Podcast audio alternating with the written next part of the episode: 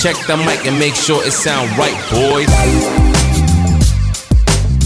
Buenos días, tardes o noches o a la hora que nos estén escuchando. Esto es Analiza Mesta, un producto sonoro de Ciclónica donde analizamos cualquier contenido que se consuma o se haya consumido.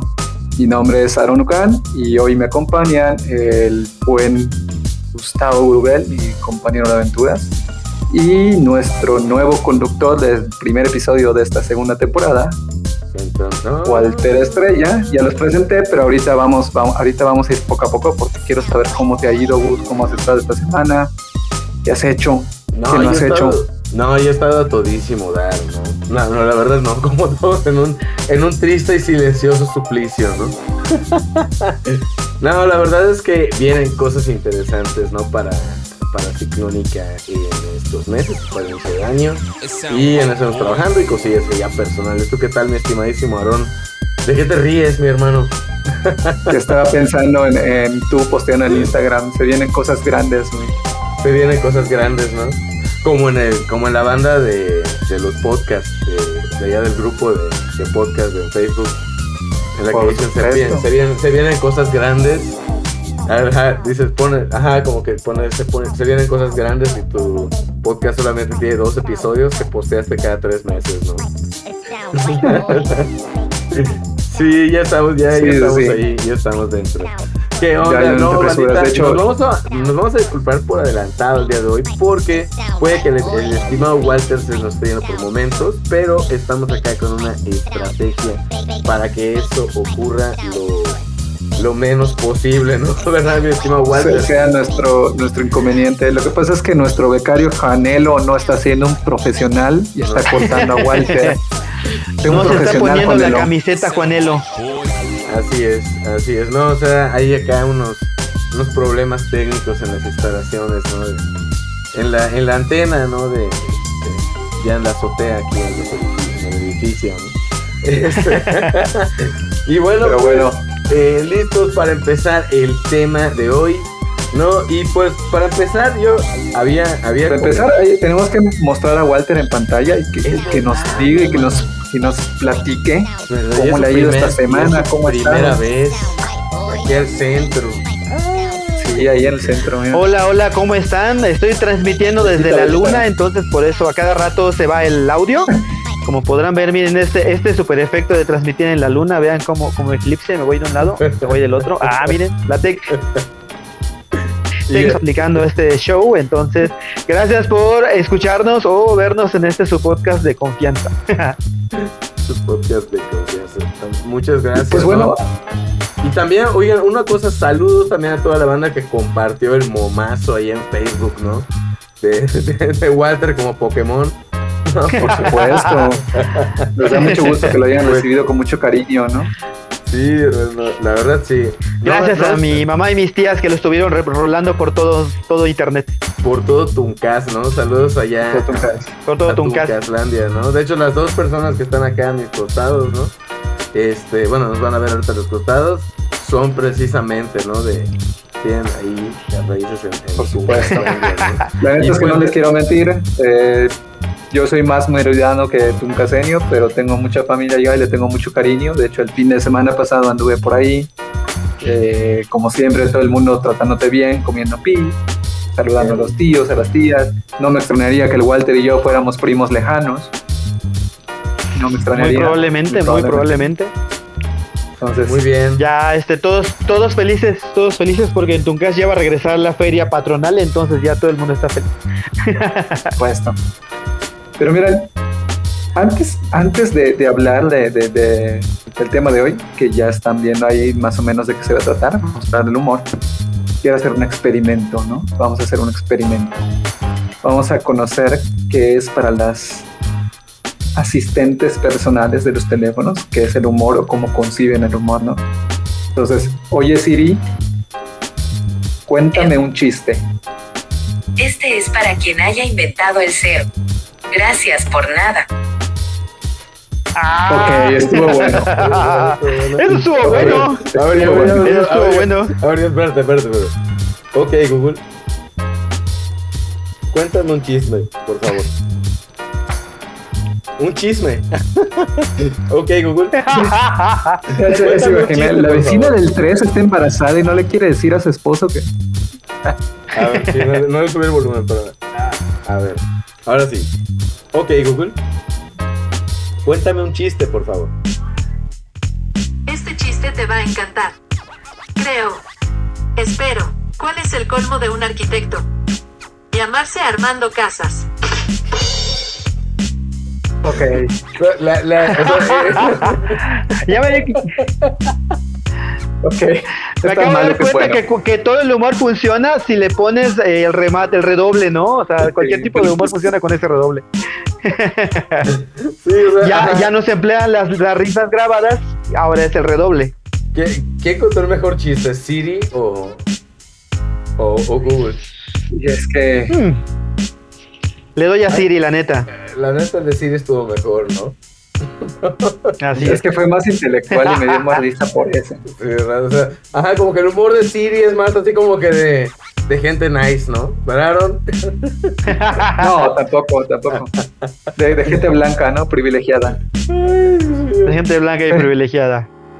No, diga- Bueno. digamos que Bueno, no necesito de un redoble para que dé risa, ¿no? Eso. Entonces, eso, sí, eso sí. Y luego, luego, ¿qué es la, qué es la Uh. risa luego, luego, Aaron? Precisamente de eso vamos a estar hablando, ¿no? La risa, eh, según mis apuntes que tengo aquí a un ladito. Porque además no, no, no crean que soy tan inteligente para decir todo, el- todo el guion, todo se arma aquí en, en preproducción. Claro, claro que sí. Eh, sí, obviamente que sí decimos uno que otro chascarrillo, pero tenemos que tener nuestro librito, ¿no? Y entonces, eh, la risa es una reacción que permite integración. Según un maestro de biología llamado Luis Díaz Gamboa, la risa es la reacción común en los primates y su primer disparador son las cosquillas. La función de la risa radica principalmente en la cohesión del grupo, que abre espacios de intimidad como sociedad elemental, en miras de su propia supervivencia como especie. Ándale. Sí, no mames. Esa madre está bien interesante. Momento cultural del programa. Sí, porque, Exacto. sí, porque ajá, precisamente acá en el acordeón dice que nuestra especie empezó a comer moluscos, ¿no? Y al principio, o sea, cuando empieza ya las proteínas, güey, es a donde hace crecer el cerebro y eso nos hace pensar en, ajá, en, re- en racionalizar las cosas y empezamos a hacer pensamientos complejos y ese rollo de integrarnos como, ajá, de manera íntima, como manada, empieza a tener rollos simbólicos y se vuelve el humor. Exacto. O sea, así como que la risa que era un reflejo, pues, eh, se convierte en algo más social. Y cuando se convierte en algo social, es cuando podemos hablar de que empezó a existir el humor, ¿no? Entonces, cuenta, yo quiero que nos cuentes, Gus, quiero que nos cuentes cómo era el humor hace muchos años, hace cientos de años, hace siglos, cómo Esa era el humor. Esa onda me encantó, me encantó esta parte. Este, obviamente es un documento que estamos acá experimentando con el guion, ¿no? Pero lo interesante de esta parte es que en los albores de la civilización, la risa y el humor, pues va, se fueron desarrollando junto con, con la banda, con nosotros, ¿no? Como sociedad. Y pensa, por ejemplo, los romanos, ¿no? O sea, eh, con el famoso circo, la gente de a pie podía hacer mofa de sus gobernantes y las penurias de la vida y de los dioses y contaban todo a partir de ello, usando la danza, la actuación, el arte, ¿no? La música y El teatro, sí. el, el teatro, ¿no? Obvia- obviamente, ¿no? La- la- las actuaciones. Y ahí, eh, ya luego que, ajá, se cae el imperio romano, sí se tropieza y ya. y ya se, se cae sobre Se metió el pie él mismo. se metió el pie él mismo y se cayó sobre unos, unos buenos germanos, ¿no? Este. eh, avanza lo que es eh, la Edad Media, ¿no? Y allá en la Edad Media están los carnavales, ¿no? El teatro guiñol y los bardos y los bufones. Lo interesante, los bardos eran los del, los del equipo, ¿cómo se llama? Los del equipo, los del equipo punk. Ya sabes, eran como la, la- resistencia de ese momento. O sea, eran como, ajá, o sea, iban contando de lugar en lugar los bardos lo que, lo que el rey hacía, ¿no? Perdón, esos eran los juglares. Y los bardos eran como el pop De de, hecho, ese entonces. eran los Eran los que contaban las hazañas, ¿no? Exactamente, los que escribían para el gobierno eran los juglares y los que escribían para la ajá, para el pueblo eran los bardos, ¿no? Y Un también- saludo para la banda que mete proyectos al Fonca. Sí. Saludos para la banda que re- eh, la banda que está registrada como medio de comunicación y recibe dinero por parte del gobierno del estado. Eh, en fin, este eh, allá en la ajá, o sea, la onda es que también dentro de ellos los más el- la chamba más peligrosa que había en la Edad Media era ser bufón.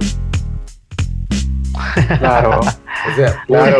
no hacías reír al rey, le cortan la o cabeza. sea, güey. porque, sí, o sea, necesitabas que la autoridad se burle de sí misma. Diciendo, no, no, sí. Pero im- imagínate algo, algo, algo que está como que muy. Digo, lo vamos a ir viendo. Imagínate el sexenio de Vicente Fox. No, él no necesitaba bufón, güey. Él era su, su propio bufón. Hasta tenía un vocero. Imagínense, banda, este vato tenía un güey que le traducía todo del idioma Fox al, al español.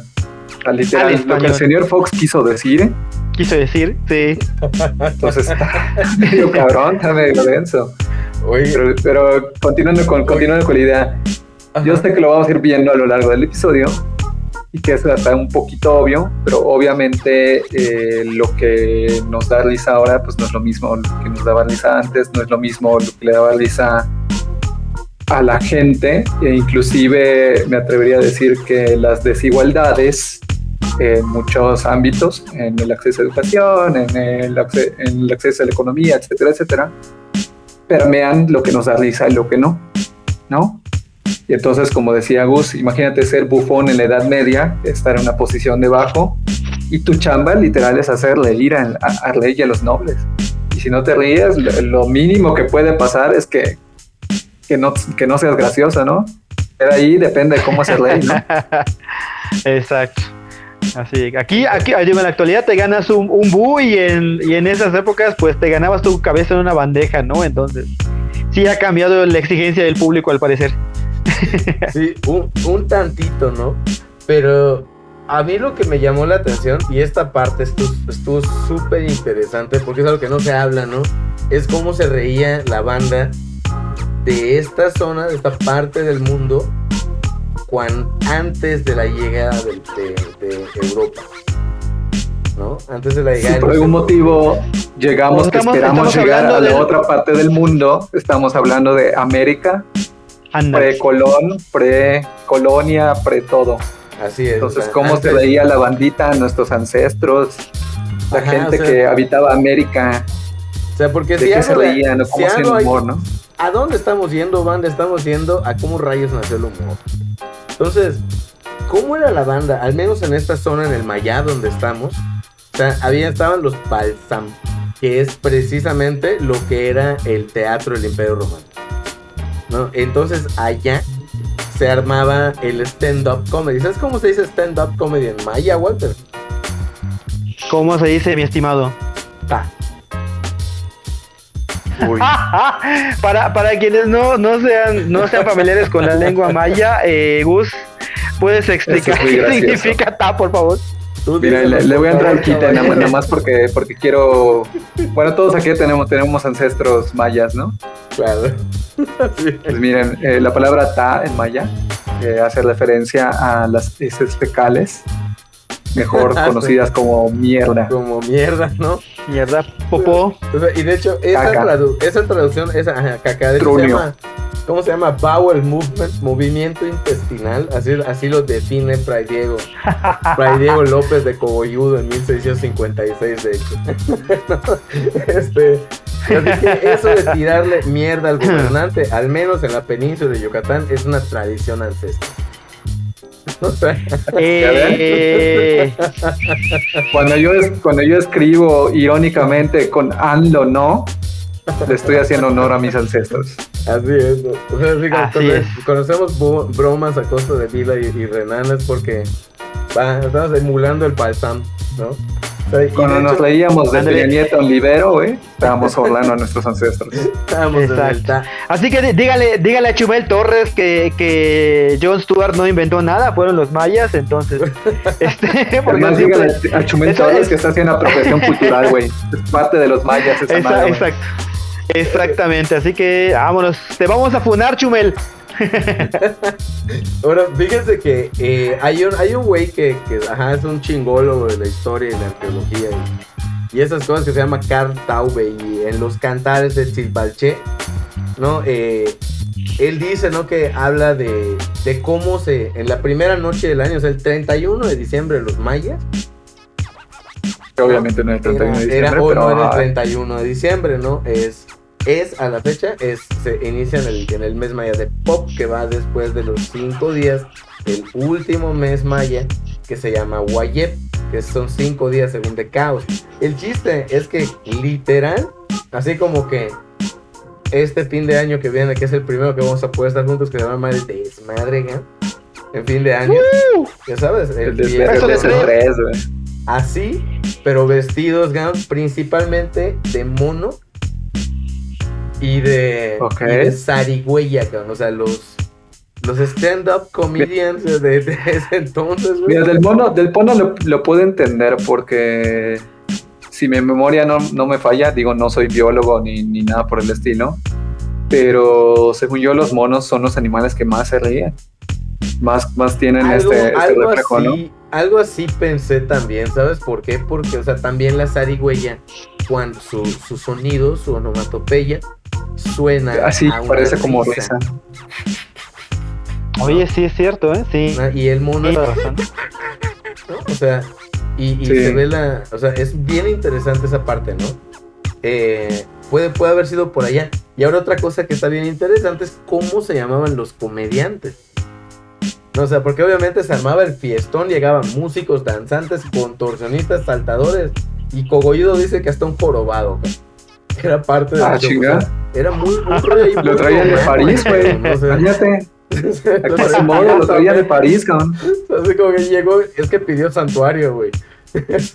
Ándale. Eh, A lo mejor eran los ancestros de Cuauhtémoc Blanco, ¿no? No, entonces, o sea, Si el- trajo, si trajo su campanario. Sí, es francés. el- sí. Entonces, este, este chico genocida, ¿no? Este Fray Diego Elanda, ¿no? Dice que, que a los comediantes, al menos de la zona en la que él estaba, pues allá es como un país, hay muchas zonas, se les llamaba apaltamop, ¿no? Este, y que dice que la armaban así como que literal, o sea, en el TAC. O sea, las bromas radicaban en ser muy ingeniosas, muy duras y directas, dedicadas a los gobernantes, pero en la fiesta los gobernantes estaban al frente, o sea, literalmente los apal, o sea, ¿no? O sea, los comediantes tenían la chamba de ir y tirarle directo, güey, en la cara al gobernante. O sea, miren, parte miren, de las che- celebraciones. Era un ritual. chequen el dato, ¿eh? Chequen el dato. Los mayas inventaron lo que ahora conocemos como. Y no rostizaban a cualquier cabrón, güey. Rostizaban al gobernante en turno. Y Cabrón, tenían permitido en ese contexto hacerlo. Oigan, aquí necesito abrir, necesito abrir un, un paréntesis. Les comento rápidamente. Yo vengo de un pueblo de Yucatán que se llama Tuncas, que está como a hora y media de Mérida. Entonces resulta que ahí para cada final de, de- de carnaval, cuando se hacía el carnaval en el pueblo, eh, la última noche eh, se hacía este como el, el- el- la quema de un personaje al que llamaba Juan Carnaval, ¿no? Que era una especie de la representación del, del espíritu, pues, de, de las fiestas del carnaval. Pero lo, lo, lo canijo es que cuando, cuando antes de quemarlo hacían una especie como que de lectura, ¿no? De los crímenes, de los crímenes entre comillas que había cometido este personaje.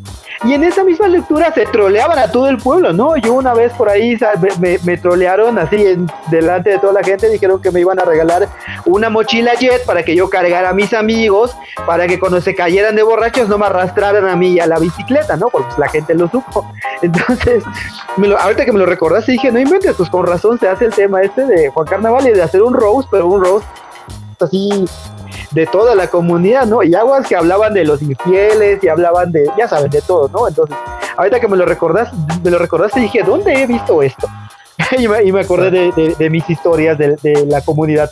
¿Sabes qué, Walter? Una cosa bien curiosa es que precisamente este compa, esto no está dentro de como que de la investigación, pero sí lo, sí lo tenía en los apuntes, que allá precisamente en el norte de Yucatán eh, había la banda, celebraba el Xtol. Ujú. el Xtol, que es o sea, cuando eso se registra ya para el porfiriato, que ya era como que una dramatización de hombres vistiéndose de mujeres, bromeando con eso. Este, Ok. sí, y Ahora eso- entiendo por qué eso perdura hasta hoy en día, güey. y eso, el, el disfrazarse Mira nada de más. mestiza, ¿no? Y luego, mira nada más. este, pero sí también se habla de antes del Tashtolil, que es precisamente como que le decían farsas en un acto, o sea, un sketch. Ok. Eh, Yo Era- quiero aportar aquí desde, desde lo que yo conozco, porque además eh, a mí me tocó, bueno, no me tocó, yo elegí hacer una investigación sobre la lucha libre y la cultura popular, y la cultura popular implica un chingo de cosas. Y parte de eso, eh, pues para no hacerles largo, porque no les voy a contar de, qué es mi tesis, para eso está publicada en la biblioteca de la, de la Universidad Autónoma de Yucatán. Eh, Básicamente el carnaval eh, surge en Europa en la Edad Media y viene a ser una fiesta eh, del pueblo y para el pueblo. Y cuando dicen esto no se refiere a una, una cuestión de como de mofa o algo así, sino porque realmente era la gente la gente del pueblo con dinero del pueblo, porque además las fiestas, etcétera, etcétera, solo estaban destinadas para la gente noble, solo ellos podían hacer fiestas como tal y acudir a las fiestas. Entonces el pueblo se organizaba para hacer su propia fiesta. Y en esa fiesta, eh, pues tenía carácter subversivo y por eso hasta el día de hoy hay algunas señoras católicas que se persignan cuando viene el carnaval, porque precisamente de lo que se, se trataba era de burlarse de burlarse de, de la, de, la, de los gobernantes, de burlarse de, de, lo, de lo bien, de lo que está bien, pues de- por decirlo así. Y por eso no es de extrañarse de esta, esta cuestión de transgredir del hombre que se viste de mujer porque está permitido, ¿no? O del hombre que se viste de otra cosa o que, o que hace bromas hecho, pesadas. De hecho, fíjense, banda, que una, una forma muy interesante o de, de poder imaginarse y ver cómo era eso que comentaron es viendo el jorobado de Notre Dame. Exacto. ¿verdad? Porque es la fiesta del pueblo donde está pasando eso, ¿no? Este, no, sí, y precisamente, ¿no? O sea, eh, ajá, o sea, en la edad, la edad media, o sea, la edad media europea es una cosa bien interesante, ¿verdad? ¿no? Pues es que sí, pero pues si nos metemos a ese ámbito nos desviamos, así que pues vamos a decirles que lo que sucedió en esta vaina es que eh, durante el Renacimiento en, en Europa Occidental, eh, la corona española, o una corona española, eh, que estaba en la ruina económica y civil, pues hizo que varios, varias bandas de ahí de, de Europa se asombrara con una noticia de que pues resulta que la Tierra no era como nos decían, ¿no? Resulta que Américo Vespucio y esos güeyes que eran cartografistas estaban equivocados, güey. Sí podías navegar y no te caías por los bordes, güey. Descubrieron que la Tierra era redonda, ¿no? Era redonda. Que también ahí pode- podemos, podemos hacer un paréntesis y decir, entre comillas, descubrieron, porque también hay, hay ahí varias civilizaciones anteriores que ya decían que la Tierra era redonda. Güey, y ahí Pero a como no son bardos, blancos. cabrón. Ahí ves a los Pero bardos como no son tocando. blancos Ar- europeos, güey. Güey, ahí ves a los bardos italianos tocando Around the World, güey. Sí, sí, para celebrar esa madre. La, al final la corona española hizo el descubrimiento más grande. Descubrieron que no son estúpidos. Al final di- dijeron, güey, no manches, la tierra no es plana, ¿no? Entonces ese es el, el- el aporte más grande para mí, ¿no? Obviamente empieza como una mezcolanza de muchas cosas, ¿no? De, de- sobre todo de muchos saqueos. Te estoy viendo a ti, Museo Británico. De muchos saqueos, de- pero bueno, una mezcolanza de muchas cosas, de culturas, de costumbres, de muchas cosas. Y con esta mezcolanza también viene una- un cambio acerca de, de qué es lo que nos reímos, ¿no? Entonces, eh, pues como podrán, como podrán darse cuenta, pues el humor eh, no es homogéneo, inclusive en esta época de la globalización nada es homogéneo, hay cosas que nos dan risa aquí, que no le dan risa a un gringo, y que a un europeo tampoco, o, o a los chavorrucos, ¿no? yo no entiendo el humor de los chavos, por ejemplo, ¿no? Porque no nos reímos de lo mismo, porque no tenemos la misma concepción Exacto. De lo que es el humor. Ah. Ah, Y, y yo creo que eso es lo que lo que enriquece un buen la, la discusión porque en efecto no este yo veo ahorita meme, memes que dicen morro basado dice esto no y yo digo wow ya soy un anciano no sé qué es un morro basado este, o veo o veo memes de no sé alguien hizo una fiesta y le ponen GPI y yo Dios de mi vida qué está diciendo con estas iniciales no pero eso es lo que justo lo que mencionaban es, es eso no de que hay cosas que nos dan mucha risa de este lado o si queremos poner un ejemplo muy crudo, en los 90 pues todavía había mucha comedia que se hacía basándonos, por ejemplo, en, el, en los chistes de gallegos, ¿no? Cuando, cuando el mexicano quería burlarse de alguien, de un extranjero, claro. pues el primer, el primer, eh, eh, la primera víctima allí era el gallego, ¿no? Eh, los gallegos son tan, tan tontos que no sé qué. Eh, y obviamente eh, los españoles cuando, cuando, cuando venía, exacto, cuando vienen de visita, es así como que, güey, ¿por qué te ríes de mí? O, o ¿por qué te, te, te burlas de mí? ¿no? Pero es justo lo que decíamos, de repente nosotros nos podemos reír de cosas súper, súper diferentes. Hay gente que cuando ve que alguien se tropieza en la calle, se ríe y hay gente que de hecho no se, horror- se horroriza y hay gente que se preocupa. ¿no? Entonces, es como la riqueza del humor y lo complejo, ¿no? El hecho de que ah, nos den risa diferentes cosas y, y- y- y creo que eso está padre como, como conversarlo, ¿no? Porque como, como en espacios como este para decir de qué caramba nos reímos. Claro, pero que nos platique, Gus, de, de qué se leían, por ejemplo, los pueblos como los, los nahuas. A huevo, de hecho, de, ¿O ajá, qué por, no ahí- les daba risa, no? por allá, por allá iba porque precisamente, o sea, e- es, algo súper heterogéneo. Recuerdo una vez platicando con un colombiano que, o sea, estaba, eh, estábamos trabajando, íbamos a poner una instalación acá en el centro, eh, y, y llega y está así, ya saben, los directivos eran así como que muy formal el rollo, y él dice, bueno, pues ya, vamos a dejar de hacernos pendejos y vamos a trabajar. Y nos quedamos así como que, güey, o sea, es o sea, el directivote, ya sabes. Este, y él me dice, ¿qué dije mal, no? Y le digo, güey, le dijiste, o sea, dijiste que nos estamos haciendo pendejos, ¿no? Y me dice, pero no es una mala palabra, o sea, desde allá ya empezó el rollo, ¿no? O sea, Claro. ahora, eh, y, de- y cuando llegan los españoles están, por ejemplo, los nahuas que van, o sea, es el imperio, ¿no? Entonces están así como que no me digas. Sí, ya sabes, o sea, no, no insultes a mi mamá porque te voy a pegar, ¿no? O sea, se ponían así súper mamones con el sarcasmo, y, pero también los totonacas, por ejemplo, tienen caritas sonrientes por todos lados. O sea, eso habla de que hay humor ahí. O sea, o sea, hay una, le dan una dimensión al humor, pues, importante dentro de una cultura. Entonces, o sea, como desde ahí ya estamos hablando, diciendo que hablar del humor mexicano como tal, puta, está cabrón. O sea, ¿cuándo nace ese humor mexicano, güey? ¿Cuándo, cabrón? ¿Cuándo, Aaron? Pues está, está medio cabrón, ¿no? Eh, pues, Dime. Mucho antes, mucho antes de que, de que conociéramos a, a los icónicos de, de nuestro humor mexicano. Eh, pues no había como un registro de, de qué era lo que nos daba risa o de qué nos Eso reíamos. mero, cabrón. O sea, la, la edad Precisamente porque- cuando llega la Inquisición aquí, eh, o sea, la, la iglesia Claro. de México, los 300 años, ¿no? Que. Ajá, no se registró nada de eso, güey. Era sola. Nadie sabía leer y escribir, de hecho, ¿no? Bueno, nadie sabía leer y escribir español, Eso. Obviamente. eso, eso, eso, eso. Perdón, gracias. Pero bueno, pero, pero bueno, ajá, el, el punto es que pues todo este rollo de, de eliminar las costumbres y las tradiciones también viene de, de este de esta complejo de superioridad que tienen los españoles cuando llegan, ¿no? De, de decir lo que yo hago está bien, entonces supongo que también entra ahí el humor. No te rías de eso, o que te da risa de eso, ¿no? Ríete de lo que, de lo que te debería dar risa.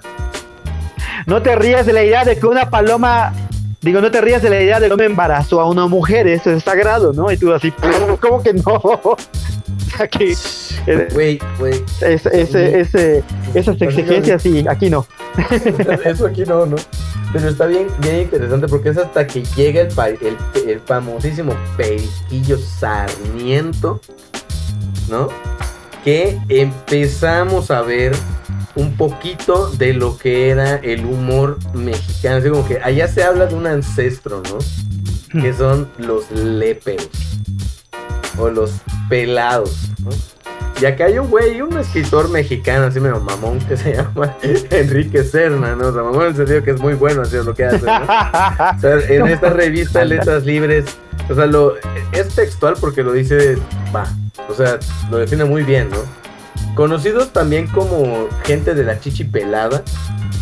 o sea, que traían como, traían una, una sábana o sobre el hombro izquierdo y terciada por abajo derecho, del brazo derecho, ¿no? O sea, dejando le cubría el pecho, la ¿no? derecha, ¿no? O sea, les descubría el pecho, Ah. por eso decían de la chichi pelada, ¿no? La Pero en ocasiones podían compartir la sábana con algún compañero de farra o quien llama, a quien llamaban su valedor. De allá, o sea, el, el, el, De allá el viene el- le llamaba su valedor. ¿Por qué? ¿Cómo nace, ¿Cómo nace el pelado? Porque era esa banda de barrio bajo que no, que quería mentarle la madre al rico sin que el rico se diera cuenta. Entonces al rico le decía, sí, sí, Eso. sí, sí, sí, ¿no? Pero entre ellos andaban, desarrollaron un código, güey. Este, ¿no? Entre ellos está el valedor, ¿no? Mira, O sea, y pues de- de- allá viene también cosas como el arbur, ¿no?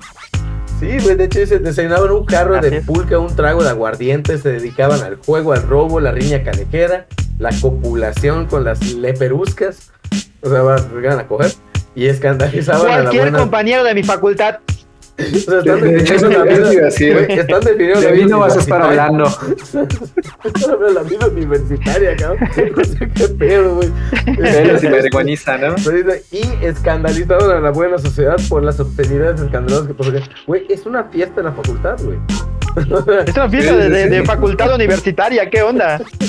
de manera De, que de- de- de acaba de- Facultad de de- Humanidades en cualquier parte del país, en, de México, y creo que yo que de Tal Latinoamérica. cual, tal cual. es una regla que aquí, antes, durante y después así será. No, la banda es la banda, el barrio es el barrio. De, de- de hecho, fíjate que, que es- esta palabra de- del lepero, Ajá. eh, ahora entiendo como que más el uso en su contexto ya que nació, ¿no? Porque también hace referencia a esta persona que se enfrenta a alguien con más, entre comillas, poder que él. Entonces ese, esa, esa cuestión de, porque además pues las palabras van evolucionando con su significado, etcétera, etcétera. ¿no? Entonces yo Claro. recuerdo haber, haber visto a mucha gente mayor llamarme lepero simplemente porque Ah. les respondí. O sea, me dijeron Oh. algo y les respondí, no los insulté, no, no, simplemente porque les respondí, ¿no? Y dado los estándares en los que ellos crecieron, una persona de mi edad, en ese entonces 14, 15 años, no tenía eh, el derecho de replicarle a una persona de 70, 80 años porque es mayor ¿no? Y está bien cagado porque también en ese momento histórico, eso es lo de finales del, del siglo, de hace dos siglos, ¿no? O sea, este... Siglo XIX. del siglo XIX que ajá o sea como eh, ah perdón se me fue el hilo de, lo que iba a decir. Pero era como en esos en esos árboles todavía se ese ese se nos fue Walter. En, en los albores no de, de ese México. Yo creo que es ahí donde ya hay otra cosa que está bien curiosa que es como las las que ya hay más apertura a la mezcla entre clases entonces eso da, le da pie a otra serie de clases privilegiadas que no existían. Y este, y también allá, ¿no? Así como que se quieren subir y, y los reperos así, son la banda que se mantuvo en la clase baja, ¿no? O sea, eh, está bien cañón a mí, de hecho, o sea, cuando me recuerdo que, me decía no digas leperadas, es porque no quieres decir algo que pudiera ofender a alguien mayor que tú. ¿No? O sea, yo así lo, yo así lo había eh, yo así lo había entendido, ¿no? Y bueno, bien cagado porque sea, literal, o sea, como, así como describieron una fiesta, de cualquier fiesta, o sea, una fiesta universitaria de, de ese entonces, ¿no? O sea, la, la mención de sus obscenidades escandalosas, o sea, reflejaba, este, ¿dónde está esa onda? Ah, reflejaba una ruptura con la propiedad, eso dice ese güey, ¿no? Con la proverbial delicadeza del indio, como si en la disyuntiva de elegir la identidad que más les cuadraba, los ancestros del pelado y el naco no hubieran, eh, no hubieran tomado partido por el temple bravucón de la casta superior. O sea, lo que este güey da a entender acá con toda la hueva del mundo es que los léperos de algún modo armaron el lenguaje, lo que había comentado, armaron un lenguaje, un código, ya sabes, para que pudieran contrarrestar este este pedo, ¿no? O sea, eh, a mí me gusta mucho. Para la banda mamadora, eh, básicamente estos güeyes inventaron la contracultura. Técnicamente, técnicamente, o sea, no es que la hayan inventado, porque va, también No. Diógenes hacía lo mismo, ¿no? Claro, la, lo Este- usaban, pues. Lo usaban, pues. O sea, era, era una respuesta literal a, a- a cómo nos podemos burlar de ellos sin que ellos lo entiendan, ¿no? Y es donde está la gracia, que ellos no lo entienden. Exacto, ¿no? Y creo que también por allá va el albur, ¿no? Sí. Claro que sí, el albur es una es, un- es algo que es del barrio de la calle y está canijo que alguien de las lomas de Santa Fe o de ahí en Mérida de, de- ¿cómo se llama esto? de la Ceiba te sepa alburear, ¿no? Pero si aquí si aquí o en la calle no sé, dices una palabra o frase que te ponga de pechito como detrás o no, cualquier cosa y te alburea, ¿no? Y es eso justamente es el albur, ¿no? Como mecanismo de resistencia hacia, hacia los poderosos, ¿no? Hacia, hacia Oye, oye, Guati, pero esto, esto que, lo está, que estás diciendo lo sacaste de algún lado. O sea, me la pruebas y me la sostienes, ¿eh? ¿Qué pasó? ¿Qué pasó? Oye, caramba. Ahí, esa, esa, ahí, ahí hay una muy buena, ahí hay una muy buena demostración de, de albur, ¿no? Que al final, si yo fuera así, ya saben, ¿no? Este, banda fifi, seguramente lo hubiese respondido a, Aro, claro que lo pruebo y lo sostengo, ¿no? Y pues bueno, ya. ¿Para qué quieres, más, más crucificado imposible, ¿no? Más crucificado imposible, pero pues, ahí está la muestra, ¿no? O sea, ahí está la muestra. Sí, la, la el, albur es- que... el, el albur Exactamente, o sea, es, y la onda, y la onda es precisamente sostener el albur, sostener el albur hasta que de algún modo, a la larga, pues te acostumbras. O sea, es... ¿Tú crees que el ajedrez es complicado? Intenta una batalla de albures, amigo, ¿eh? Está cabrón, ¿no? Fíjate que yo tenía un compa, yo tenía un compa que, que sí, de barrio o algo, que me decía, nunca inicies una guerra de albures que no puedes ganar. Tiene toda la razón. Tiene Tiene toda la Exacto, así es. Sí, sí, sí, sí, sí, definitivamente. Sí, recuerdo el de me voy a comprar mis botas hasta las nalgas, eso me encantaba. y de hecho, este, a huevo, o sea, y este, obviamente, este pedo de este albur, este, ajá, o sea, jugar Este chascarrillo, con ese el ingenio. poder, con el, ese ingenio de mezclar las palabras, torcerlas, para poder, como dices, o sea, eh, como comentaba Walter, ¿no? O sea, como que generar ese mecanismo de resistencia, ¿no? Que, que siempre ha estado ahí, ¿no? O sea, digo, o sea, en las cavernas también nos estábamos pelando y un chascarrillo no faltaba, ¿no? O sea, era necesario para, para esta cohesión, ¿no? Este, pero en algún modo siempre va a estar ese espacio para la banda, ¿no? O sea, el centro Claro, cultural, ¿no? y- O sea, Pero, pero fíjate que la- los primeros espacios que, bueno, no los primeros, pero uno de los más importantes en esos, en esos tiempos, pues son los, las carpas de circo, ¿no? Precisamente porque iban de un lugar a otro presentando distintos eh, pues, actos, ¿no? Había payasos, comediantes, mimos, etcétera, etcétera, que, se, que pues, su chamba era subir al escenario y hacerle ir al público. Eh, y pues era el entretenimiento que había en ese entonces que la gente pagaba por ver, ¿no? De esas carpas y de esos shows eh, salen los primeros comediantes que conocemos masivamente de- en el cine de oro, ¿no? Gente como Cantinflas, como Tintán, como Capulina, como Viruta, como Resortes, eh, que son de los más conocidos, ¿no? Y eh, pues según también eh, aquí el sitio Wikiméxico, eh, las carpas también vieron el nacimiento de Lupe Rivas Cacho, la pingüica, una precursora de la revista mexicana de sátira política que eh, se publica durante los años 20, ¿no? Este, este pasaje que estamos diciendo es muy importante porque también tiene, viene en un contexto histórico en el que el México de esos años tenía esta cuestión de la identidad, ¿no? Querían, eh, sabes que no existía un, un, patriotismo, no existía una identidad del mexicano. Entonces, eh, los gobernantes adoptaron muchas posturas para crear esa, esa identidad del mexicano. Y de hecho de ahí surgen cosas como el cine, eh, le dan apoyo a muchos deportes como el boxeo, la lucha libre, Y también se dan cuenta que el humor, pues, como, como bien venimos tocando a lo largo de este, de este programa, pues el humor une a la gente, ¿no? Está bien chingón que nos liamos con, con otras personas, ¿no, Walty? Sí, no, se nos fue la. Se Creo nos fue que la se voz nos fue el Walty. Se nos fue, las se voz, nos fue se nos el- fue la voz del Walty, pero ahorita se lo ponemos nuevamente. Pero, pero ahorita lo que, lo que. ¿Sabes qué sí se te pasó? Este. Esta, esta morra que, que se llamaba. Este. Claudia. No, no, no. Este, no, eh. Lo que me llamó muchísimo la atención de Lupe Rivas. Lupe Rivas es que. ¿Cómo se vestía, güey? Ella agarraba su, su este. Y le compraba a indigentes su ropa, cabrón. O sea, iban, bus- buscaban Ah, indigentes, les daba lana. O sea, y se Le ponía la ropa a ella, ¿no? O sea, y así salía a, a tirar sátira política, ¿no? Es un borracho tirándole al poderoso, o sea, es la misma, la misma idea. Y este, y hay otra morra que también es mexicana, que nace en las carpas, que se llama Amelia Wilhelmi. Wilhelmi.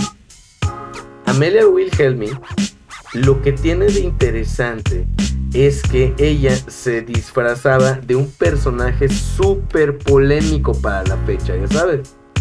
O sea, ajá, el Dave Chappelle de ese momento, ¿no? O sea, no, no, no como el, el Bill Burr de ese momento, ¿no? La Bill Burr de eso. ¿Qué es esta? O sea, porque qué hacía, perdón, el nombre de este era eh, Juan Marihuana. Tan marihuano. Juan Marihuana. ¿no? O sea, y lo que tenía de polémico el güey, o ella, ¿no? Es que se aventaba un porro en el escenario. O sea, ya había prohibición en Ciudad de México. Ella se aventaba un porro en el escenario mientras actaba sus actos. güey. O sea, y en, o sea, imagínate, ¿no? Y en ese momento, como, como, como comentaron, o sea, e- era lo que ibas a comentar, ¿no? O sea, ese punto, Aaron, ¿no? De, de que es ahí donde se empieza a crear esta identidad de mexicano, ¿verdad? O sea, de Claro, que de, que de hecho era, era ahí donde nos iba a platicar Walter su, su opinión acerca de cómo se crea esta cuestión del humor y la identidad de- del mexicano como cohesión, ¿no? No, pero antes iba yo a mencionar algo así como, espérate, fumarse un porro y salir a decir algo. De verdad no me estás hablando de Vicente Fox, o sea, júramelo, pues, porque lo- de verdad que son así muchísimas y muy canijas las, las similitudes, ¿no? Este, por un lado, y por otro, no, justo lo que iba a comentar hace un momento eh, y que platicábamos hace unos días al, estar armando el guion del programa, era que justamente es esta identidad del mexicano que se va formando a través de los personajes de las carpas, que también eso lo ven las industrias culturales, lo ven las industrias de medios y dicen, oye, mira, ya tienen el talento, solo tenemos que robárnoslo, ¿no? Y es, y hay que justamente apoyarlas, hay que se a dar estos- es justo cuando se dan esos primeros acercamientos del cine, sobre todo a las carpas, pues para decirle a gente como Tintan, mira amigo, yo sé que te gusta este comer eh, un pedazo de pan duro y un platito de frijoles al día, pero no quisieras comer pavo y cosas así bien No, ricas. Obviamente, no ¿no? Hola, di- disculpe, señor Germán, ¿le gustaría comer tres veces al día? Entonces salía. Es que mira, vol- volvemos a lo Sí, mismo, sí. hay, hay que contextualizar un poquito esto, ¿no? El, eh, todo este acercamiento, aparte de que también lo ven como, pues, obviamente entrada de negocio, porque al final de cuentas eh, eso es lo que es. Oye, Aarón, Eh, Aarón, Dime, entonces, hay talento, solo falta robarlo. por ¡Para supuesto, robarlo! ¡Exacto! Así es. Estoy bien Hay a ti, Steve Jobs. falta robarlo. Oye, de Elon Musk no vas a estar hablando. De ahí Ya los no callan a Jeff hablando, amigo. Pero, pero les, les decía, imagínense en una, en una naciente industria del cine mexicano en plena Primera Guerra Mundial, si no me equivoco, porque la razón de que hay un cine de oro mexicano es porque los gringos estaban muy ocupados partiéndose la madre por el mundo, como siempre. Pero en ese entonces Entre también había una comillas, escasez sí. de, de- de muchos recursos, estaban más jodidos, venían de una depresión eh, económica, si no me equivoco.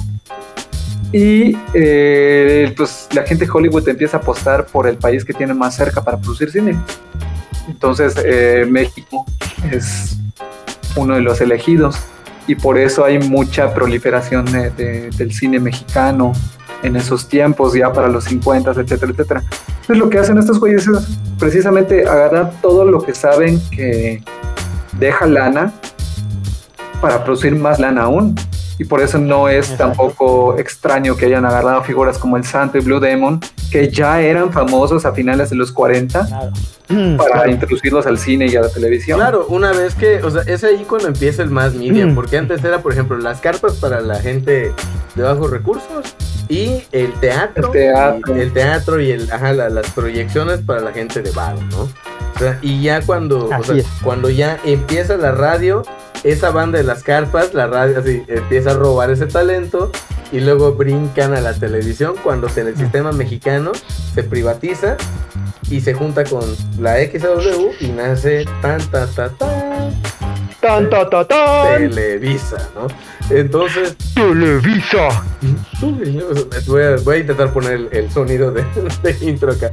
Este, Nos funan, güey, funados, no, y entonces obviamente la banda salta a la pantalla chica y salta también la, o sea, allá Tintán, ¿no? Es como que el que está eh, de, las, de las cabezas, ¿no? Del, de la comedia del, mexicana, ¿no? O sea, Claro.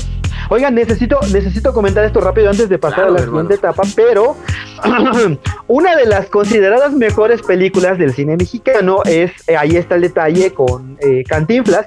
Este, ah, la neta es que la película sí es muy cómica, pero lo que a mí me llamó la atención cuando la volví a ver hace unos años es que una de las escenas de Cantinflas es él intentando abusar de la, de la, de la empleada este, doméstica, ¿no?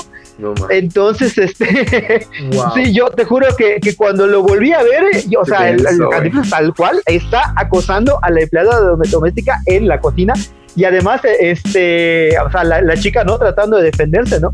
Pero justo lo que hablábamos hace un momento, hay elementos que antes se consideraban cómicos, que son propios de su contexto y que en la actualidad lo vemos y decimos, ¿cuándo lo cancelamos? ¿no? O sea, pero justo es esa idea, ¿no? El, cómo cambia el cambio tan brutal que hay eh, de comedia entre un contexto y otro. Ya, esto era todo lo que quería decir, pero en serio, busquen ahí está el detalle y en los primeros minutos en los que Cantinflas intenta, entre comillas, conquistar a la empleada doméstica, también intenta abusar de ella, ¿no? Entonces, este, ahí la siguiente vez que estén viendo, ahí está el detalle, fíjense en ese detalle para Uy. que no se les pase. Es que Está ahí, está el detalle. Ahí está el detalle, ¿eh?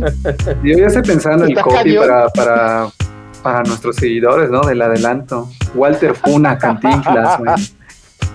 Hay que poner a Cantinflas. No, No, a no mí es me cierto, gustó pero, mucho pero ahí, está, ¿eh? No se lo, no se lo robarlo. pierdan, no se lo pierdan. Ahora, Exactamente. Fíjense que aquí es donde empieza lo interesante. güey. Porque cuando se forma el telesistema mexicano y el Tigre Azcárraga, ¿no? Este, ya es dueño de Televisa, dueño amo y señor de Televisa, contrata a un copywriter. Para la banda que no está familiarizada con el área de la publicidad, el copywriter es básicamente la persona que... tonterías hasta que algo queda, ¿no? Este, Eh, exactamente. Básicamente eh, somos nosotros tres, güey, eh, en una peda diciendo pendejadas y diciendo. Sí, diciendo pendejadas y, quienes y de repente escriben diciendo, los, güey, los artículos de blog y todo eso somos so- es la banda Somos. es la, la banda de comunicación copywriters es Ya, lo que sea se los voy a dejar así. Este es un término mamón para decir storytelling. Y todos Oye. somos Ándale. storytellers. O sea, todos somos contadores de historias. Escritores, Nada más. listo solo que Exacto. suena mamón no y este compadre no Es- este güey se le hacía gracioso al Tigre Azcárraga así talentoso no y lo comparó con el mismísimo William Shakespeare no y era Chespirito obviamente no Ay, se me Que de hecho de allá saca. También se roba el, el nombre, güey. Y, entonces, y así le dan, le dan el primer programa que él hace, se llama Los Supergenios de la Mesa Cuadrada, que es ahí donde sale el doctor, el doctor Chapatín haciendo bromas precisamente de él teniendo sexo con chavillas de 12 años, o que mientras más jóvenes, o sea, mientras más niñas, mientras más cerca de la, de la, de la infancia estén, eh, mejor, ¿no? Y dentro, o sea, la onda era, era, eran así como que cortamos hablando del humor de los 60, ¿no? Era un humor normalizado, aplaudido, ¿no? Por, para los adultos, ¿no? De los, de los años 60 y que también había una televisión educando niños. Anyway, ¿no? Este, y cuando le dan más, más tiempo a aire a Chespirito es donde sale el chavo del 8. ¿no? O sea, el Chavo del 8. ¿Qué podemos decir que no podemos decir el Chavo del 8? ¿no? ¿No? Y Te bueno, imaginas- antes imagínate sale el Chapulín Colorado y en el Chapulín Colorado, que Sí. antes era verde, pero no puede ser verde por la, por la pantalla, o sea, por la Por el cámara croma, que no lo detectaba bien, por el croma técnicamente. O sea, ajá, eh, lo tuvieron que cambiar a, a rojo, güey. O sea, ese fue el gran problema que hubo con Chespirito, con, con el color rojo, güey. Las televisiones no, este, es el, ajá, la cámara es el color que más fácil te va a detectar el verde. Este, entonces por eso le tuvieron que cambiar el, el traje a, a rojo. Y de hecho por eso se llamaba el Chapulín. Pero pues ya le tuvieron que poner Chapulín Colorado porque pues... Ajá. Porque era rojo, ¿no? Porque este Chapulín no va a ser verde, ¿no? No. Pero, Pues pero fíjate pues- que, que hay, hay- hay algo muy interesante que hablar del Chavo del 8, porque en primera hay que decir que muy probablemente lo quieren más en Latinoamérica que en México, de donde es origen.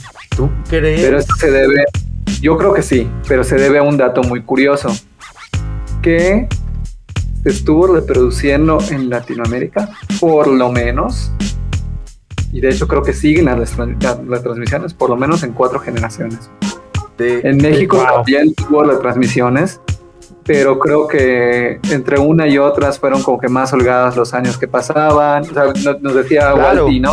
Nos decía Walty que, que a él, por ejemplo, no le tocó ver el Chapulín, digo, el, el Chavo del 8 hasta que lo retransmitieron en cierta época, ¿no? Claro, yo en los noventas cuando conozco el trabajo de Chespirito, eh, como cualquier mexicano por más fifí que quiera este, hacerse parecer, Pues sí, te estoy hablando a ti, Carlos Vallarta. Este, yo creo que yo yo cuando empiezo cuando empiezo a enterarme de la existencia de Chespirito, lo hago a través de, de u- el sketch de los caquitos, como se llamaban sus personajes, eh, que en ese momento eran Chopi, Daciel, Botijas, que eran personajes que desde los 60, 70 ya estaban en el universo de Chespirito, pero que en ese momento hacían gags del cine mudo, ¿no? Entonces eh, intentaban entrar a, entrar a robar casas y este no les salía, ¿no? Y de ahí venía la comedia. Y justo en los años 90 Chespirito los retoma, pero los retoma ya ahora como ciudadanos funcionales o, o- o, entre comillas o, o ciudadanos reformados, ¿no? Este, entonces yo y el Botija ya tienen trabajos este, ya legales y es así como yo los conozco, pero en efecto yo no conozco el Chavo del 8 hasta que empieza a transmitirse en los 2000 y créanme la verdad, yo desde el primer capítulo de El Chavo del 8 estaba asfixiándome de la risa. a mí lo que me gustaba mucho y que seguramente muchos encontrarán criticable que me guste, es que precisamente era un poco cruel el humor del Chavo del 8, ¿no? Hay el, el bullying un poco a los niños, a, a los adultos mayores, pero al menos al Walter de los 2000 eso era... A mí me fascinaba. Yo no sé a ustedes qué les pareció el Chavo del 8 la primera vez que lo vieron, compañeros. ¿A ustedes qué, le- qué les despertó qué onda? Fíjate que eso, eso fue la parte más interesante del rollo que se armó con la con Vallarta, con Carlos Vallarta la, la semana Precisamente pasada. la semana pasada. O sea, y ahorita, o sea, va, va, tener en cuenta que tiendo, tiendo por, por, por cómo soy como persona a irme del, del lado de, de- de- de estar de acuerdo con muchas cosas que dijo Vallarta. Sin embargo, siendo muy justos con el programa y con el análisis, o sea, lo que estamos viendo en el Chavo del 8 es un lepero.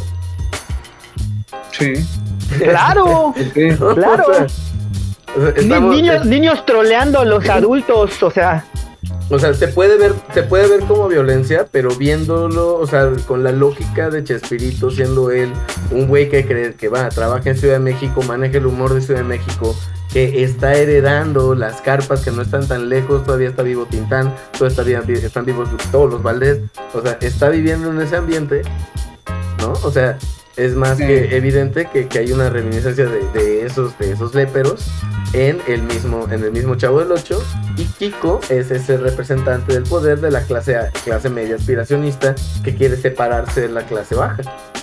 ¿no? De hecho, Doña Florinda no te es ese juntes con personaje. esa chusma. Doña ¿no? Florinda es ese personaje. Ima- Imagínense qué, qué- qué tanto ha repercutido que precisamente hay un libro que se llama El síndrome de Doña Florinda, que habla de toda esta banda Wow. que es aspiracionista por un tema más de, de lo que te han prometido o el estatus que te da el ser de cierta clase social, ¿no? Entonces, Doña Florinda Claro. actúa como si fuera alguien de una clase a la que no pertenece y hace de menos a la Claro gente que que sí. está en, en la misma situación que ella, por decirlo así. Ahora, se separa, dice yo no soy.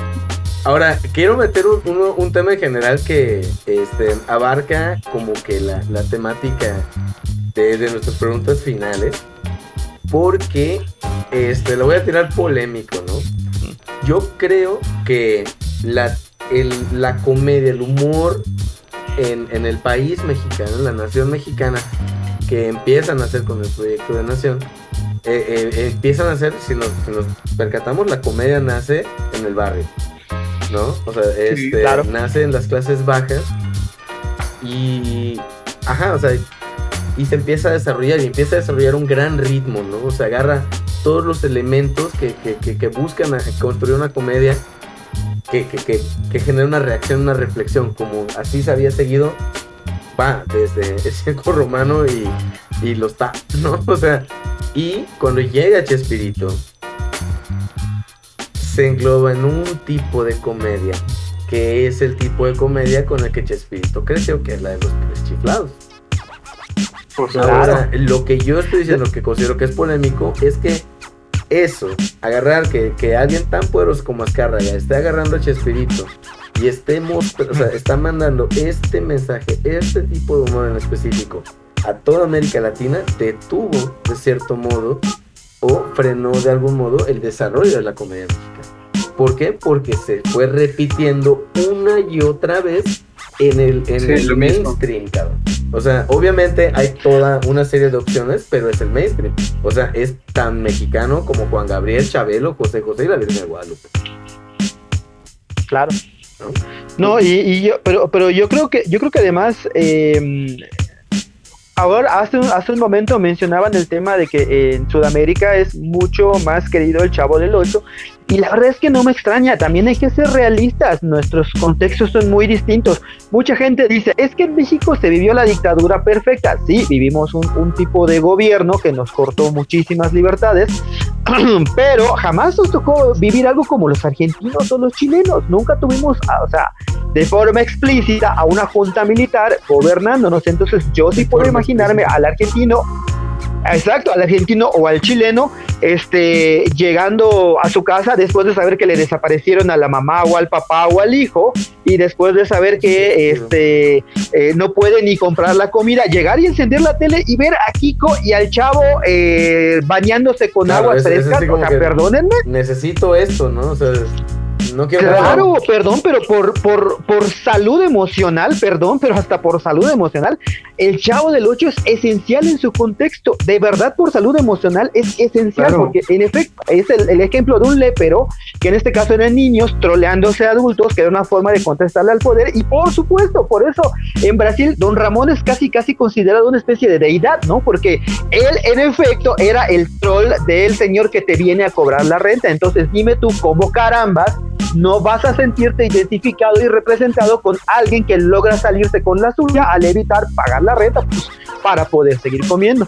Este, y esto que no he dicho nada de lo que pienso de Carlos Vallarta, pero nada más era para mencionar o describir ¿Sabes? una forma de ¿Sabes? entender por qué Pero- para Latinoamérica es tan importante el chavo. Pero yo Sí. creo que ahí, y no sé qué opina Ron al respecto, precisamente que, o sea, eh, ella- y voy a retomar lo que dice Vallarta en, en, eh, en su declaración en, en ese podcast, ¿no?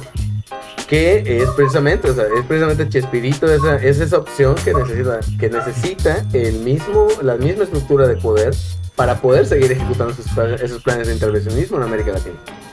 O sea, era, o sea, la, solución, la solución que las personas, que el público mismo está yendo a buscar, están proveídas por las mismas personas que les generan esa misma, ese mismo malestar. O sea, es un negocio redondo. Pues mira, eh, para empezar yo creo que estamos hablando de dos temas en el que involucran lo mismo. El primero que diría es que precisamente el contexto, ¿no? El contexto sí, pues sí está muy cabrón, digo, definitivamente sí fuimos reprimidos, pero pues no se compara para nada en, en situaciones en Latinoamérica. De hecho, en Latinoamérica casi ningún país se, se salvó de una dictadura. Mira, nosotros dedicamos. precursores, No, perdón, yo- pero, pero, Sí, sí, pero pero como, lo que- pero como, A lo que voy es que durante esos años, los 50 y los 60, güey, toda Latinoamérica tenía una dictadura apoyada por, por papá de Estados Unidos, que no vamos a hablar de eso porque no estamos, para, para- para empezar, no estamos facultados para hablar sobre historia y segundo, no, no de eso trata el podcast, ¿no? Sí, Pero bueno, entender estos, estos contextos en los que suceden y en los que se insertan ciertos, ciertos eh, productos te ayuda a entender también cómo funciona, ¿no? Entonces, como decía Walter, a mí, a mí, por ejemplo, se me hace muy, muy acertado que digas, puta, tuve un día de la chingada, eh, no tengo trabajo, me no sé dónde está mi hijo, no sé dónde está mi mamá, eh, no sé qué voy a Claro. comer hoy, pues mínimo voy a reírme de este pedo, ¿no? Ese es uno. Desde Y luego, contestándole, desde contestándole a, a- a Gus, eh, pues ese discurso es precisamente impera porque es lo que el gobierno, llámese como se llame, dictadura cual sea, permitía que se reproduzca. Porque además, eh, pues yo no me imagino a- ni a Vallata, ni a Chumel Torres, ni a cualquier estandopero que ahorita le tira al gobierno viviendo en los 60 intentando responderle a, a- a Pinochet, ¿no? En Chile. O respondiéndole Claro. a Perón en Argentina. ¿No? Es que perdónenme, pero ay, ahora sí me ahora sí me voy a ir como, como carreta desbocada, perdónenme, pero Carlos Vallarta no sabe ni dónde está parado por dos razones. Una, pues descontextualiza el tema de la comedia. ¿Cómo, cómo carambas me vas tú a venir a decir que Chespirito es malo porque los, el régimen dictador de Sudamérica lo permitía? Claro que lo permitía. ¿Cómo carambas vas tú a oponerte, repito, a una junta militar? No es lo mismo, créeme, no es lo mismo oponerte a Díaz Ordaz que oponerte a Pinochet. O sea, hasta la basura Claro. se separa, ¿eh? O sea, perdónenme. Claro, Y uno, y dos, y dos, el tema que dice Vallarta, ¿no? De, de que, de que era un humor que le servía al gobierno, perdóneme, pero Carlos Vallarta cobraba en la nómina del gobierno hasta hace creo que un año, ¿no? En- ahí tenían un programa que se llamaba La Maroma Estelar o algo así, y perdóneme, pero Carlos Vallarta reproducía el humor basado en la ideología del actual gobierno mexicano.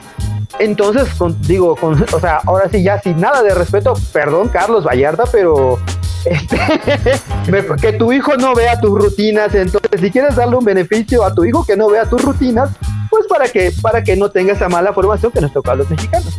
Y es todo lo que le quería decir a Carlos Vallarta. Ojalá nos escuche y nos responda.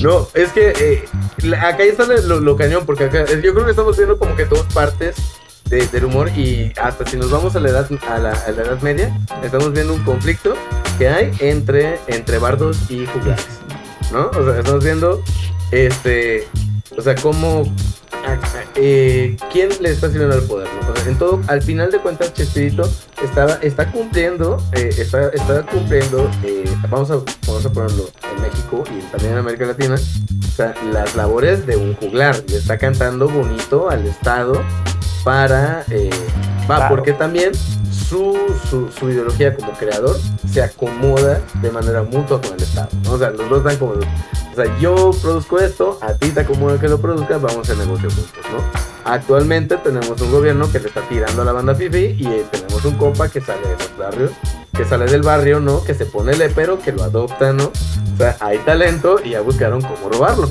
Este, eh, claro, claro. yo creo que es por allá. Yo- y qué opinan ustedes, no? Pues a manera de, de, de- de cerrar, ¿no? ¿Qué tan diferente es el humor del siglo XXI en, México en Latinoamérica? ¿Y cómo va a ir evolucionando? ¿no? O ¿cómo siente? ¿Hacia dónde está yendo? ¿Tú qué opinas, Waldi? Eh, yo creo que el humor, sobre todo el humor mexicano, en la última década sí se ha ido alineando a los valores que pues predominan en la actualidad y justo por eso eh, eh, da incluso a estandoperos de estos indies en algunos este, shows de pues ya de canales este, a lo mejor no tan masivos como el canal de estrellas, pero por lo menos en MTV yo he visto shows de stand-up, ¿no? Entonces yo creo que el humor mexicano se está tratando de adecuar al, eh, a los valores actuales, no solamente en los estandoperos y en los indies, sino también en la en, pues, en lo que es la, la- los programas de comedia, aunque algo, hayan habido algunos resbalones, te estoy hablando a ti, Arad de la Torre, por haber eh, participado en la nueva versión del doctor Cándido Pérez. Dios de mi vida, no lo puedo creer, 2021, pero bueno, pero sí creo que en general el humor está, está, está avanzando a- y adaptándose a nuestros valores actuales y a mí al menos me da mucho gusto eso. Oigan, y pide para un segundo episodio, porque también nos faltaron todas las sitcoms mexicanas que son otro costal, pero tú precisamente, ¿qué, ¿tú qué opinas? ¿Tú qué opinas, Aaron? O sea, ¿cuál es el humor del siglo XXI? Mira, ¿no? ¿Y hacia dónde yo- está yendo? Yo tengo ahí un comentario que también no es como parte en sí de este programa, pero durante mucho tiempo, y pues no es secreto tampoco, pero durante mucho tiempo, eh, hemos tenido como esta cuestión que, a mí me gusta llamarlo, no sé si existe el término, pero a mí me gusta llamarla eh, pues violencia simbólica. Bueno, sí existe el término. Pero aquí voy con esta cuestión de, de la violencia simbólica. La violencia simbólica la tenemos en todos lados. Y particularmente en lo que consumimos eh, está imperante una especie de valores que no corresponden a nuestro modo de vivir porque muchas de esas cosas que, vi, que vemos y que consumimos y que llegan a México y que son más consumidas en México son estadounidenses. Entonces yo siento claro. que inclusive con la globalización, esto ya pasaba desde antes, ¿eh? no, no, no estoy descubriendo el hilo negro ni nada, esto ya pasaba desde antes. Pero con la globalización ha ido de cierto modo siendo homogéneo. Para mí el humor se está volviendo un poquito homogéneo. Ya, no, ya entendemos los memes gringos porque tenemos acceso a internet, ¿no? De bueno, hecho, antes te hasta, un meme los... y te quedas así como que, ¿qué pedo? ¿Por, por, por qué se ríen de esto, no? Hasta los memes mexicanos comienzan con what if o when. Exacto. Uh -huh.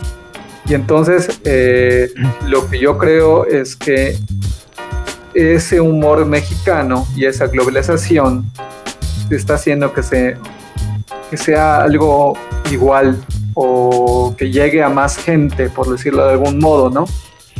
Pero también me cabe preguntar, entonces, ¿verdaderamente hicimos un humor mexicano? ¿Cuál es el humor mexicano entonces, no? Yo, yo, yo creo, yo creo que eh, sí hay una escuela de humor mexicano. sobre todo aquella que, este, por ejemplo, está haciendo gente como el Hank en TikTok y en los Reels. Que el Hank es un, es un chico, es un creador de contenido que lo que él hace es burlarse de, pues, la, la, clase privilegiada, pero la forma en la que él lo hace es burlarse desde el, el barrio, desde el punto de vista del barrio, sobre cómo vive privilegiada. Entonces yo creo que sí podemos encontrar el humor mexicano, no como una generalidad a lo mejor, o al menos no como una generalidad en, como había en los años 90, en la cual había chistes de gallegos y ya saben, ¿no? Todo tipo de estereotipos y prejuicios de ese lado, pero sí podemos encontrar figuras, productos o como en este caso, creadores de contenido que sí creo que, que, que, toman un humor mexicano que antes era visto desde el otro lado donde, donde pues habían personajes cómicos como la India María, pero claro. Hank ahora se burla, se burla del, del fifi que, que se siente aventurero porque fue a un cine que no es VIP, ¿no? Entonces, este, claro. yo sí creo que hay un humor mexicano, sobre todo el humor mexicano para mí parte mucho de la desigualdad y de burlarse de la desigualdad y de joder a quienes joden con la desigualdad, ¿no? Este, creo que el, sobre absurdo, todo también ¿no? el humor mexicano. Es, claro, precisamente claro. De, de del absurdo que es que esta gente no se da cuenta que tienen un privilegio, ¿no?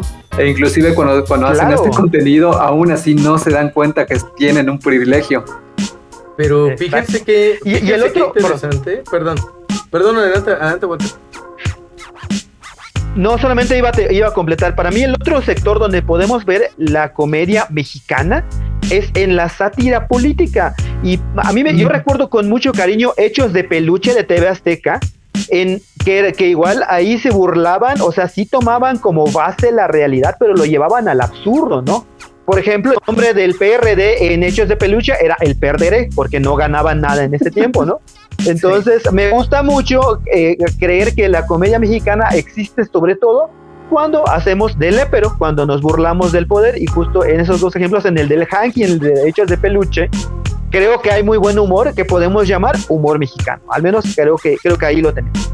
Creo que, particularmente creo que sí, yo creo que el humor eh, de manera general puede ser homogéneo porque es homogéneo, es un juego de palabras, es un juego de, de realidades y por más que nos queramos definir por color, raza, lo que sea, tenemos la misma capacidad craneal y nuestras relaciones humanas son muy similares en todo el mundo, ¿no? Y en todo el mundo ahí está el barrio y, en, siempre va a haber esas narrativas que van a buscar hacer buscar esa catarsis para seguir, para continuar como, como grupo, como, como en esa cohesión que nos permite seguir viviendo, ¿no? O sea, sin embargo, creo también que, eh, o sea, eso, lo, que- lo, lo chido de esto es que lo vemos homogéneo ya, porque somos una comunidad global, una comunidad Claro. conectada digitalmente de manera global, y es ahí donde entra el humor mexicano, ¿no? Porque como comunidad global, es- y me gusta mucho esa palabra, nos podemos ver por regiones y a la vez sentirnos parte de, de lo mismo, ¿no? Es decir, miren, miren qué buenos memes avientan los mexicanos, miren qué buenas, eh, buenos memes avientan la banda en Colombia, eso, ¿no? O sea, eh, podemos hacernos, hacernos partícipes de ese, ya sabes, desde la región nos estamos, estamos participando en un humor, ¿no? Y eso yo creo que, que, que es hacia donde se está evolucionando el humor mexicano, ¿no? A participar, va, estamos, estamos junto a Dave Chappelle en Netflix, ¿no? O sea, no Claro. el chavo del 8, pero está en Fortnite. ¿no? Este, Claro, Eh, Chapulín pero en exacto, Fortnite, ¿no? pero- es parte ya de... O sea, el chavo del 8 es parte de Fortnite, o es, sea. una cultu- es cultura global. Estamos hablando de cultura global, ¿no? O sea, eh, es un temazo, banda. Ya, ya llegamos. nos- hoy sí nos pasamos 10 minutitos más, pero yo creo que el tema daba para, para bastante. Y creo que también era importante, eh, como que importante meternos también desde dónde rayos viene la forma de reírnos, ¿no? Como desde esta región, ¿no? Y ver que no mames, o sea, de- heredamos desde cientos de años de un lado y del otro, ¿no? O sea, este, Claro. Claro. una cosa maravillosa. Pues muy bien, banda. La noticia final es que esta fue mi última participación en la creación del contenido de Analiza Esta. Se van a quedar a cargo de estos dos caballeros que están aquí a un costado. Este, no, este, y pues, muy bien, se nos fue el Walter Ya- por última vez. vamos a- espantaste a, a Walter Riosa. se espantó el Walter solo de ver que, que se iba a quedar produciendo el programa, ¿no? Pues bien, en lo que regresa el Walter, este. Aarón, ¿en dónde podemos encontrarte? ¿Dónde podemos seguir a Aaroncillo Tucán? Me pueden seguir en Twitter como Aaron Auditore, en Instagram como aaron.ucan, en Facebook como Aaron Ucan y estoy en Twitch también, aunque todavía he tenido ahí unos problemillas de cuestiones de tiempo, pero me pueden seguir como Dr. Paint 2209. También me pueden agregar a, a Xbox si quieren, estoy, estoy igual, estoy en Twitch, ¿no? En. Y eh, Sí. pues reflexiones finales, ¿no? Yo quiero dar una reflexión final que al final de cuentas creo que también el humor es una forma de conocer eh, otras partes, ¿no? Conocer de qué se ríen en otras partes también habla mucho acerca de, de ellos como sus contextos culturales. Y entonces eh, a mí lo que se me hace hermoso de esta cuestión del humor es que como decía Gus, ¿no? De repente ves un meme que hizo un chileno y como compartimos muchas características socioculturales en Te Latinoamérica, hace sentido y te mueres de risa, ¿no? sí, te mueres de risa porque lo entiendes, porque has estado ahí, esa es una. Y la otra decir es que básicamente a lo largo de lo que hemos visto en el episodio de hoy, nuestro humor, al menos en México, o en la mayoría de México, habla de reírse de lo jodido, de la, de la desgracia. Y no, no lo estoy diciendo para mal, sino que reconocemos lo que hace falta y nos reímos de eso, ¿no? Y también da para reflexionar, también da para la reflexión. Entonces lo dejo ahí en la mesa y que empecemos a, a pensar un poquito acerca de, de por qué nos estamos riendo de esto, ¿no? ¿Por qué nos reímos? Venga. Muy bien, banda. Yo Yo solo no voy a reímos. decir- Yo solo, yo solo, Ajá, perdón. Ah. Adelante, Walter, tú eres el que el que se fue. yo solo, yo solo, yo, yo solo, yo solo quiero decir este que pues eh, Carlos Vallarta se quedó sin programa y pues eh, Chespirito está en Fortnite, ¿no? Entonces eh, nada más hay que recordar o pedirle a Carlos Vallarta que también tiene que impedir que su hijo juegue Fortnite porque ahí está el maligno Chespirito y no lo vaya a contaminar. Y eso es todo. Seguro cuenta chistes, güey. O sea, vean, veamos lo que querramos, pero tengamos criterio para mirarlo. Y el segundo es un consejo. Sean bien pinches léperos. Esto ha sido por hoy. Sale, vale, Nos vemos en la próxima emisión. Sigan a Analízame esta. Ciclónica, sigan a Ciclónica, salió este, nueva, este nuevo programa que se llama Aunque a usted no le importe. Y a mí me siguen como GuruPech, arroba GuruPech en Twitter. Sale, vale, banda. Nos vemos. Walter, ¿dónde a Etiquetan a Walter? Carlos Vallarta en los comentarios. Ok. ¿Dónde te vamos a seguir, Walter? En, tu- en Twitter estoy como Waldo Estrella. Este, ahí ocasionalmente ando, ando subiendo cosas que he hecho y de mi book. Y eh, pues nada, no, muchas gracias por la oportunidad de estar en este, en este podcast. Gracias a la banda que se da el tiempo de, de escucharnos o de vernos. Este, y pues nada, no, por favor en los comentarios etiqueten a Carlos Vallarta. Esto fue Analízame esta, episodio 1, temporada 2, un podcast de Ciclónica. Nos vemos la próxima. Chao, chao. It sound right, boy.